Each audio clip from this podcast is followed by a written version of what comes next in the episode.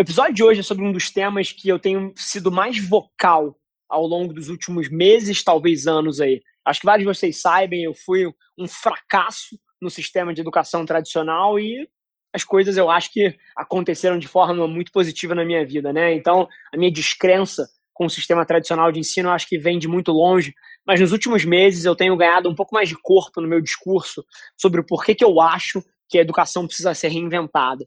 Por que, que eu acho que a gente não deve ensinar as pessoas a decorar as coisas, mas sim ensiná-las a pensar. Mais prática, menos teoria. E no episódio de hoje eu aterrizo um pouco dessas coisas. Aproveita. Esse é o Nas Trincheiras. O modal de educação, assim, acabou. É game over. Assim, a CRIA vai ser uma das maiores instituições de ensino do mundo. Ponto final, assim, não tem como não ser. O mundo de educação ele está sendo reinventado enquanto a gente está falando. A forma como a gente cria profissionais para o mercado é totalmente irrazoável. O fato de que você entra numa faculdade hoje, por exemplo, de administração, até sair da parte de marketing, para ah. passar quatro ou cinco anos, cara, aprendendo coisas que, sinceramente, com uma abordagem mais inteligente, um pouquinho de tecnologia e acesso às pessoas, aos bons administradores, que é o que você falou, que vale por uma faculdade. Se você tem essas três coisas, você tem tecnologia, você tem uma metodologia porra, mais eficaz, você tem acesso a pessoas interessantes que podem mentorar é, esses administradores de formação, cara, você faz isso em seis meses. Só que qual é o problema? As faculdades, elas nunca tiveram foco no cliente. Então, as grandes instituições, quando elas estão pensando no modelo de negócio, elas não estão perguntando como é que eu entrego a melhor proposta de valor para esse cara daqui. Elas estão perguntando outra coisa: como é que eu tiro mais dinheiro desse cara? É invertido. Como é que eu cobro mais durante mais tempo? É, é, é uma cabeça totalmente distorcida. É, e nesse processo, cara, isso abre um espaço gigante para você ter a fórmula inversa, que é como é que eu cobro menos pelo menor tempo possível, ou seja, como é que eu deixo a proposta de valor para o cliente melhor. E é por isso que eu vou vencer. Porque a gente é a primeira instituição de ensino formal que está tendo a prepotência de falar eu substituo a SPM, eu substituo a faixa. É a primeira que está fazendo isso. Mas porque o meu olhar está centrado no cliente.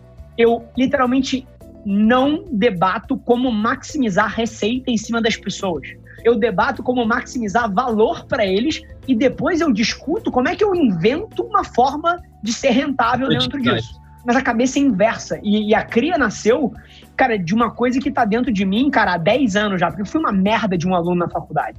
Eu repeti matemática um três vezes. Cara, se eu não me engano, no, no, no, quarto período eu já tinha repetido mais de 20 matérias. Olha que coisa de maluco. Ou seja, tinha passado na média em duas por vez. E não é porque eu não era inteligente, cara é porque eu não tinha o menor interesse na instituição. Eu já trabalhava, eu já tinha outros interesses. E assim, para mim a faculdade era um fardo. Quando eu batia os 25% de falta, que eu não posso mais faltar nenhuma, senão começa a repetir tudo, e alguns eu chutava o balde e repetia mesmo, é, quando eu batia isso, eu começava a ir para a faculdade e eu ficava puto. Porque o que eu queria era estar tá trabalhando. O que eu queria era estar tá fazendo outras coisas, e a faculdade era um fardo na minha frente. Cara, eu tenho um amigo que é presidente, é CEO de uma das maiores instituições financeiras do Brasil, que se formou na, na, verdade, não se formou comigo, porque ele nunca se formou.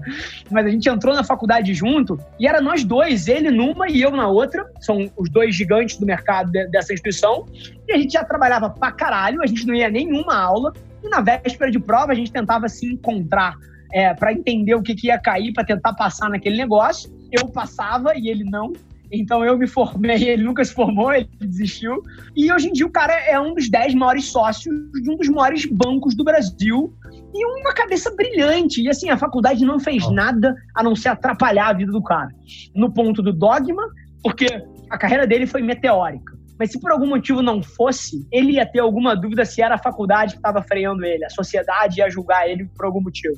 Então, cara, desde o dogma da sociedade até o fato de que tirou tempo, em vez de ser o décimo maior sócio da empresa, ele pudesse ser o terceiro, se ele não tivesse a faculdade atrapalhando ele ali, tomando tempo. Então, cara, começou daí da minha insatisfação desde lá de trás e depois evoluiu, porque enquanto eu cresci a agência, hoje em dia a gente tem, pô, mais de uma centena de pessoas que trabalham na companhia, eu entrevistei cara, 800 pessoas no último ano, provavelmente. Grande parte do meu dia entrevistar a gente. E assim, a galera sênior de mercado, você acha muita gente boa. Tem muita gente que sabe o que está fazendo.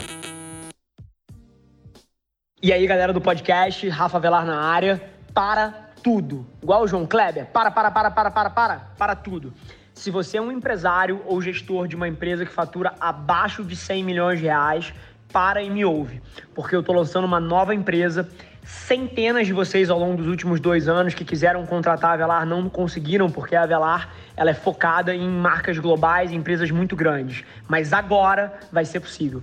Estou começando uma nova empresa onde a gente vai atender empresas que faturam abaixo de 100 milhões de reais. Então, se você está nesse perfil e você quer transformar o seu negócio frente a tudo que o Covid está fazendo no mundo dos negócios, toda a transformação digital que vai acontecer nos próximos anos, você precisa ganhar mais contexto na nossa nova empresa. Eu ainda não vou abrir o nome, mas se você quiser entrar na lista de espera para ser um dos primeiros clientes, a gente vai privilegiar quem tiver na lista antes, você tem que entrar agora, agora, em www.rafavelar.com.br barra futuro. E lá você vai ter todas as informações, você vai conseguir entrar nessa lista de espera. E, mais uma vez, se você tem uma empresa ou é gestor de uma empresa que fatura menos de 100 milhões, você precisa ganhar contexto no que a gente vai fazer. Te espero lá. A escola foi feita e formada no modelo que ela é hoje para solucionar as necessidades de criação de mão de obra da Revolução Industrial. Então esse modelo não dá certo mais.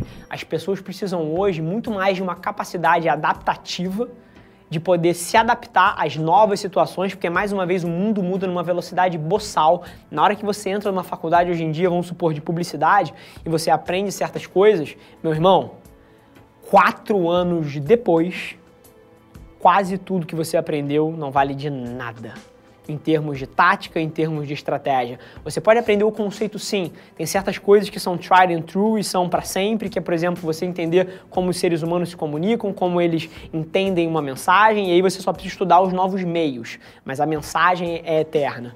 Então tem coisas que são evergreen, que a gente chama, que são para sempre, mas a maioria das coisas é passageira, ainda mais no mundo que está mudando tanto quanto o nosso.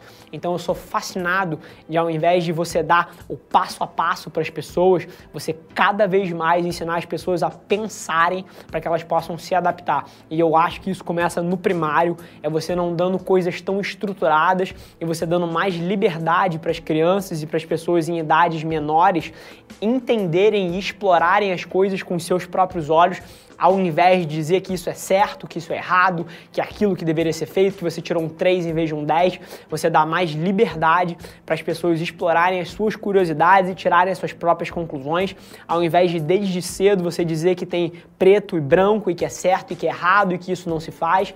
Eu acho que o modelo educacional serviu muito bem para a primeira revolução industrial, quando você precisava de gente para apertar porca e parafuso, mas ele é absurdamente deficitário numa economia de, de internet internet, numa economia de adaptação e de evolução constante como a que a gente vive hoje em dia.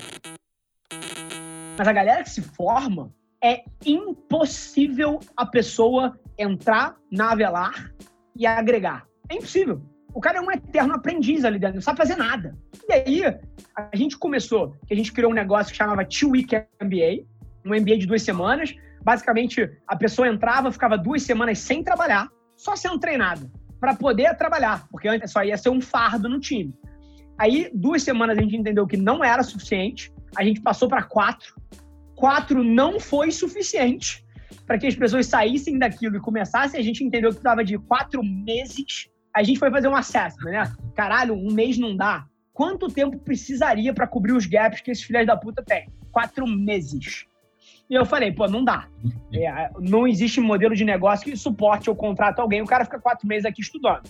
E aí eu falei, pô, vou precisar fazer isso fora, eu vou precisar consertar o sistema para que eu possa contratar as pessoas. E aí que eu abri a CRI. Então, essa é um pouquinho da história e ela é uma mistura da minha experiência pessoal crescendo e da minha experiência profissional me fudendo para contratar pessoas que acabaram de se formar e que pudessem fazer alguma coisa dentro da empresa. Esse foi mais um episódio da nossa experiência em áudio. E como eu já falei, eu adoraria saber que você está gostando do que a gente está compartilhando por aqui. Então não esquece, se você está tirando valor desse conteúdo, isso significar o um mundo para mim, que você tirasse um print da sua tela, postasse no Stories me marcando e aproveita para ir na sua plataforma favorita também e deixar um rating de cinco estrelas e um comentário lá, ajudando a gente a construir essa comunidade tão vibrante que move o Brasil para frente através do empreendedorismo e que fala desse Brasil que dá certo. É um prazer ter vocês comigo e a gente se vê no próximo episódio do podcast.